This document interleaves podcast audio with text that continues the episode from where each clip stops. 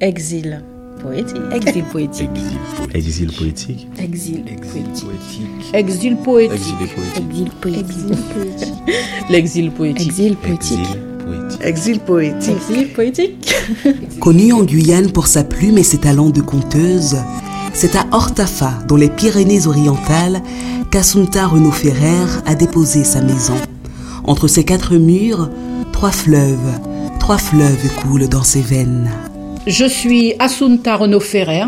Euh, je suis née sur la rive brésilienne du fleuve Oyapock. Je vis aujourd'hui dans le sud de la France. Je suis venue en août 2014. C'était une sorte d'euphorie mêlée de doute parce que on ne quitte pas son pays, ses amis, ses amours de culture euh, comme ça impunément. Mais j'étais arrivée à un stade où vraiment j'avais envie d'aller à un endroit où je ne connaissais pas les gens, où je ne savais pas comment ils vivaient, comment ils parlaient, comment ils mangeaient. J'avais envie de me couper entièrement. Peut-être que c'est pas par hasard non plus que je me suis posée là dans le pays catalan, parce que c'est très proche géographiquement de, de l'Espagne, où j'ai la moitié de ma famille. Il y a eu le décès de mon père, qui m'a posé plus de questions que lorsque mon père était vivant. J'avais envie de redécouvrir euh, ce qui avait fait mon père. Qu'est-ce qui a fabriqué mon père? Qu'est-ce qui a fait mon père? Pourquoi mon père était comme ça et pourquoi avait-il cet esprit? Mon père avait un esprit très très très libre. Mon père écrivait de la poésie aussi qu'il n'a jamais voulu euh, publier. Donc c'est un peu de lui que je tiens ça. C'était un intérêt de me rapprocher de certaines de mes racines et aussi euh, voir plus souvent mes enfants. Tous mes enfants sont nés en Guyane, à Cayenne et à Saint-Laurent-du-Maroni. Eh bien, ils sont partis comme partent les enfants à l'âge des études, 17 ans, 18 ans, une seule fois par an, ou alors euh, une fois tous les deux ans même. Quand on est étudiant, c'est pas évident. Quand on travaille, c'est pas évident non plus. Et depuis que je me suis déplacée ici, je les vois beaucoup, beaucoup. C'est, c'est que du bonheur. J'ai posé ma maison ici avec euh, l'univers en fait que j'avais en Guyane. Et je reçois ici des personnes, euh, des amis qui viennent de Guyane parce qu'ils ont envie de se promener en Espagne. Donc ma maison leur sert de, pied à terre pendant deux trois jours pour s'amuser un peu, se reposer un peu et reprendre la route. Si j'étais à Awala, je me gaverais de culture kaligna. J'ai les yeux qui pétillent quand je pense euh, à Awala, pas seulement pour la plage, mais pour les gens. Je, connais des gens à, à Awala qui sont des, vrais petits soldats défenseurs de la culture, par exemple. Il y a un endroit évidemment qui me manque beaucoup, et eh ben c'est l'Oyapok c'est là que je suis née, même si je suis née de l'autre côté de, de mais toute ma vie est là. Dans un des poèmes, j'écrivais que mes ancêtres sont là dans les yeux des enfants. Et, je te dis ça et ça, ça m'émeut même. Et puis le, le lien que, que l'on garde avec la Guyane, c'est pas seulement les gens, les souvenirs, etc. C'est que les, les vergers du printemps, la montagne brumeuse, ou les étangs, ce sont des éléments qui m'ont touché ici, mais la plus grande partie de ce que j'écris, je l'écris pour la Guyane. Et ça, je ne, je ne pourrais pas faire autrement. Si j'ai un nombril planté au Brésil parce que je suis né au Brésil, en tout cas, j'ai mes racines plantées en Guyane, ça c'est sûr. Le créole, c'est la, la langue que j'ai apprise avant d'apprendre à parler le français quand même. J'ai vécu en créole avant de vivre autrement. Mon père est arrivé en Guyane en 1950. Et il est reparti en Espagne chez lui, mais il n'avait qu'une seule hâte, c'était de rentrer. Et mon père a fini sa vie en Guyane. Ma mère aussi. Si je te montre mon congélateur, il y a dedans du bouillon wara qu'on a préparé ici. Alors après, c'est vrai qu'on pourrait me, demander, mais alors pourquoi tu es parti? Peut-être que si j'étais partie, je n'aurais pas compris le poids de ce qui peut me manquer. Parce qu'on est tellement bien, on est dans un cocon. On t'appelle, tu vas faire des contes. On t'appelle, tu vas faire un petit coup de radio parce qu'il faut faire un petit poème. Mais là, tu dois te refaire, tu dois te réinventer en quelque part. Mais on ne réinvente rien à partir de rien. Donc je me réinvente à partir de la somme culturelle que j'ai. Je suis venue aussi dans le pays catalan pour une raison, c'est que c'est un pays de lutte identitaire. Ce sont des gens qui se battent bec et ongle pour leur langue régionale, pour leur appartenance culturelle à telle littérature, à tel type de chant, à tel type de nourriture, etc. J'ai trouvé ici des gens fiers de ce qu'ils sont. Sem occita. Nous sommes des Catalans, pas des Occitans. Ce pays-ci me va très bien parce que je, suis arrivée à parler avec des, des militants euh, culturels ici je leur ai posé autant de questions sur eux que eux, ils ont posé de questions sur nous. Et donc il y a cette espèce d'ouverture, etc.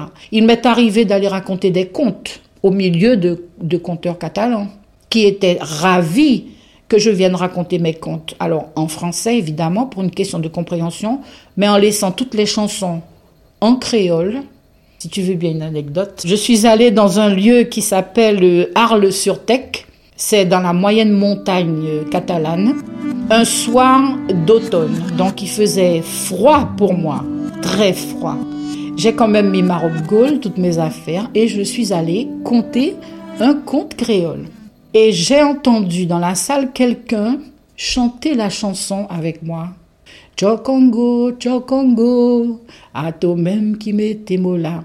Et j'entends quelqu'un discrètement reprendre cette chanson. Alors à la fin du conte, curieuse, j'ai essayé de retrouver cette personne. En fait, cette personne m'a retrouvée et c'était le petit-fils d'Auguste Boudinot.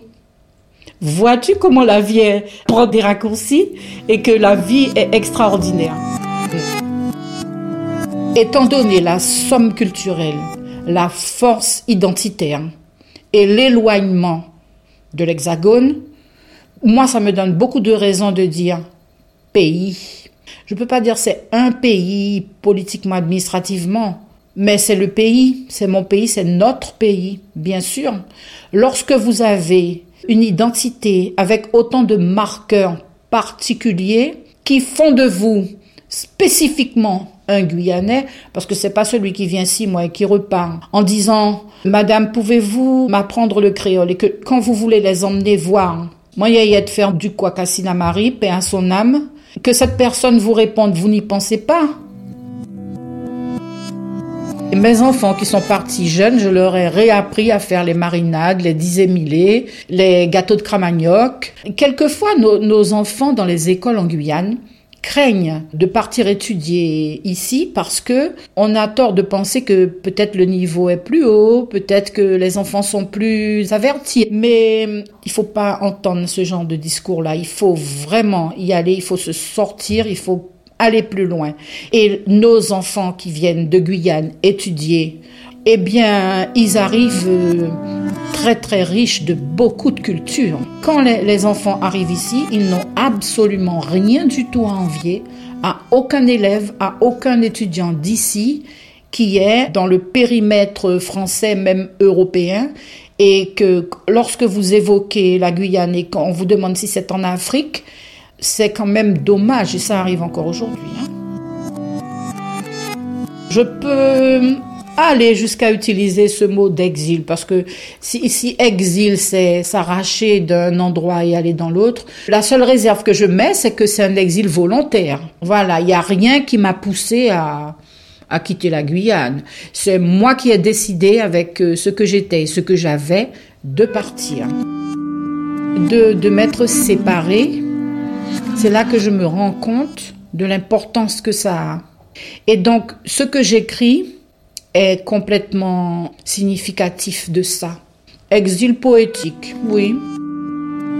D'ailleurs, je suis toujours en bon contact avec euh, Francis Nugent qui m'envoie ses, titres de temps en temps. Ça, c'est fantastique. Ce qui me manque, par exemple, le plus comme musique, c'est des bottes, Caseco, les rôles.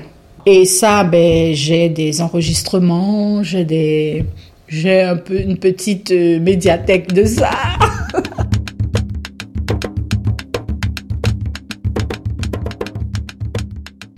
Moment keneye pour la popistache, en bas des grands moments keneye. Par exemple, ça, j'ai jamais oublié. Je suis autant que je peux.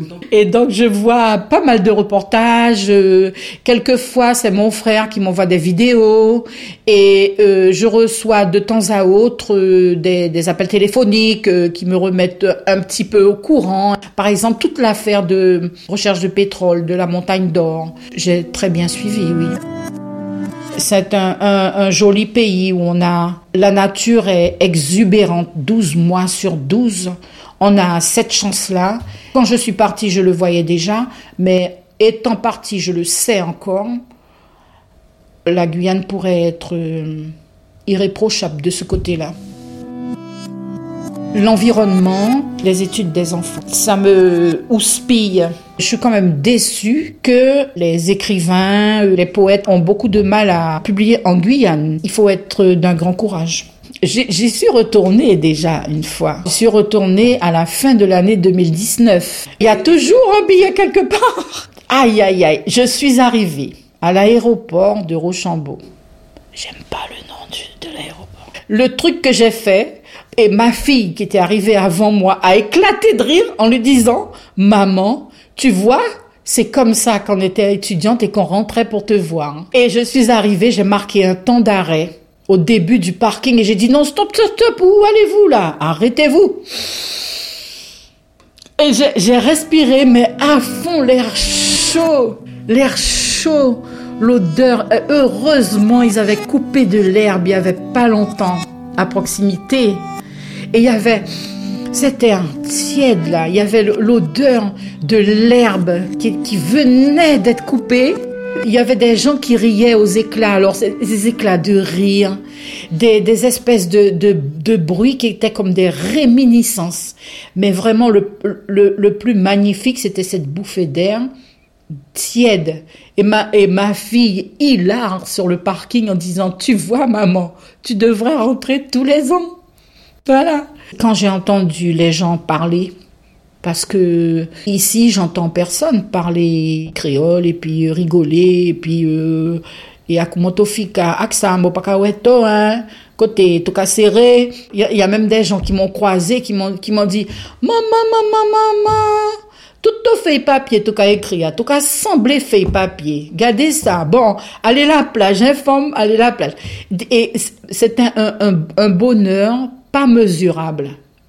Ça parce que même si je suis partie, j'appartiens encore à ce pays-là. Je, pense que je n'appartiendrai à aucun autre. Parce que vraiment, c'est là que je retrouve euh, en fait tout ce que je, suis dans, l'entièreté de, ce que je pense et de ce que je suis, quoi. J'aimerais, bien, par exemple, que les enfants puissent aller plus loin, beaucoup plus loin à l'école. Euh, en restant en Guyane et qu'ils puissent euh, partir, alors pas forcément en France, hein, mais partir ailleurs pour, pour s'agrandir, pour se, se gorger d'autres choses et même si c'est pour revenir. Ça, pour moi, c'est le, premier truc que je vois, c'est les, enfants, qu'est-ce qu'ils vont devenir et, et est-ce qu'ils vont encore porter un étendard écrit Je suis guyanais.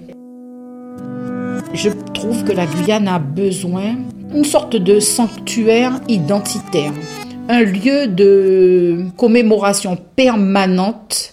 Je cherche les termes parce que c'est pas un musée, c'est pas un parc d'attractions, un lieu où tel artiste à Loukou va venir exposer ses, ses affaires, ou tel conférencier amérindien va venir raconter, mais un lieu qui soit en permanence rempli de toutes les cultures de Guyane, ça, je pense qu'on a vraiment besoin. Un lieu qui nous permette de dire, eh ben oui, on est ça, on est ça, on est ça, on est comme ça. Et alors, on va arrêter peut-être de s'angoisser de qu'est-ce qu'on est. Sincèrement, je rêve même de ça. Je rêve qui est ça en Guyane. Que les gens disent, eh ben, tu veux savoir qui on est. Et on ne fantasme plus. on arrête de fantasmer. La liberté, mon frère, c'est l'eau noire du fleuve qui porte les hommes de village en village. C'est le cœur au tambour du camougué qui frappe la victoire de la vie. La liberté, mon frère, enseigne-la à tes fils. Euh, exil, Je trouve que c'est un mot fort. C'est un mot fort. Je trouve que exil, c'est c'est fort. Le mot exil, il est quand même fort. C'est pas forcément un exil, je reviens là. Oui, euh, non. C'est un exil volontaire. Je me suis Très exilée compliqué. moi-même. Non, Comme je- sincèrement, j'ai oui, opté pour euh, mieux vivre. Je suis venue en France, c'est pas pour rester toute ma Je vie. suis parti. je Franchement, oui. En fait, t'es vite éloigné du monde. J'aime pas ce Je voulais vraiment sortir de ce cadre. Pourquoi exil poétique? Mais, euh, je resterai un exilé jusqu'à la fin de mes jours. hein.